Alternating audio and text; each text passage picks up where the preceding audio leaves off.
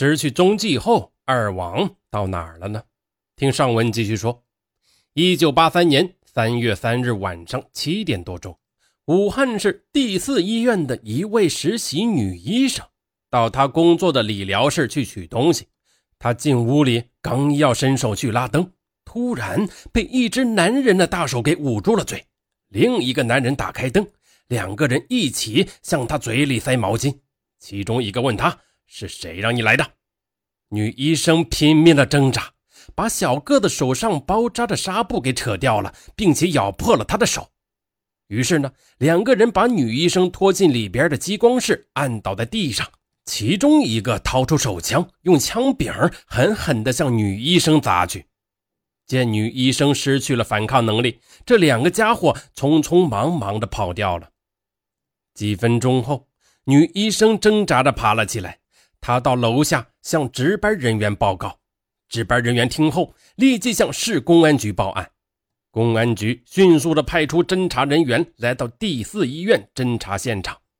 他们发现二犯进入理疗室后，把门从里边锁上，从柜子里拿出两条毛毯，放在一号、二号的两张床上，并铺上枕头。在室内八张床中，这两张床是紧靠着窗户的。是有意选择易于逃脱的地点。清理现场时，在地上发现几层染血的纱布和血迹，并且拾到一块击碎了的手枪护手胶木。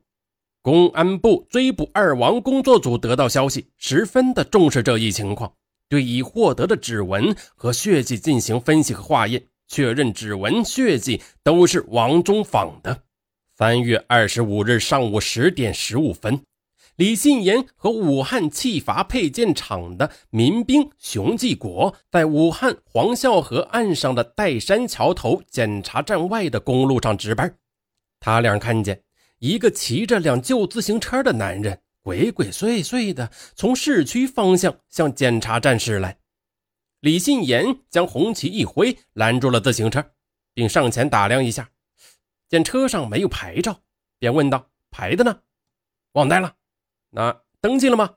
登记了，在哪登记的？呃，在派出所啊。一句话便露出了马脚。武汉市是交通中队登记自行车的，这吞吞吐吐的回答显然是胡扯。他们把这可疑的人带到了检查站的小屋里，在屋里的检查站站长王云对这个可疑人进行审查。李信言呢，突然摸到一支手枪。李信言向王云报告：“站长。”有枪！王云立即掏出自己的手枪，对准可疑人喝道：“你站好了，别动！”随着一个飞快的动作，便将可疑人衣兜里的枪给夺了下来。之后呢，三个人便将这个可疑人摁住，再拧住，用绳子捆绑。可疑人拼命的挣扎，杀猪般的嚎叫。听到叫声，屋外的另一个工人师傅也走进了小屋里，而这时。悄悄躲在检查站对面厕所里的王宗伟将子弹上了膛，几大步的跨到检查站的门口。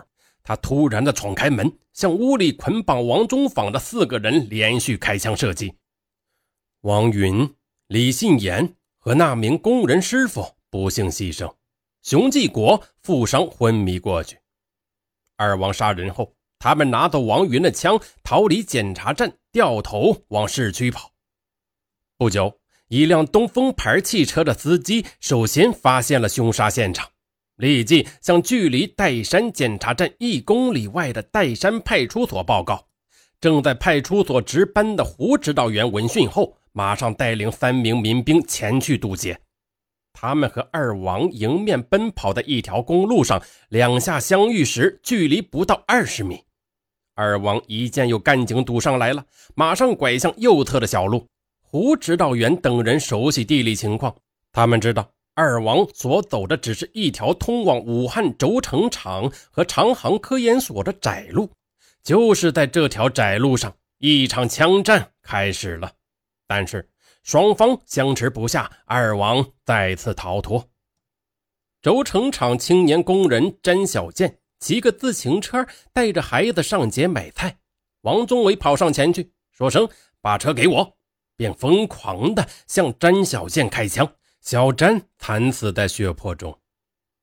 接下来，二王骑着一辆车跑进长航科研所的大院，院墙有一丈高，团团的围住大院。二王便趴在地上，用手将墙下的通水洞给掏开，从低矮的洞子里钻挤了出去。市公安局刑警大队于十点五十分接到作战通知，各分局派出所有干警全部出动围歼二王。可惜的是，由于包围圈设计的不严密，二王呢混在人群里溜走了。二王在逃出包围圈后，再一次失去了踪迹。四月下旬，公安部再次部署追捕二王。强调把追捕二王与加强基础工作结合起来，与侦破现行的案件结合起来，做好干警和群众的教育工作，落实责任制。但二王仍一直踪迹杳然。一直到八月中旬，江苏省公安机关终于发现了二王活动在江苏省内靠近连云港的淮阴市。就在八月二十九日下午的四点钟，淮阴市百货商店的两名女财务人员的提包被抢，包内装着当日营业款二点一万多元。案发后，淮阴市公安局立即组织追捕，但是劫犯已经不知去向了。搜索中搜到二犯甩掉的一辆自行车，经过检查验证。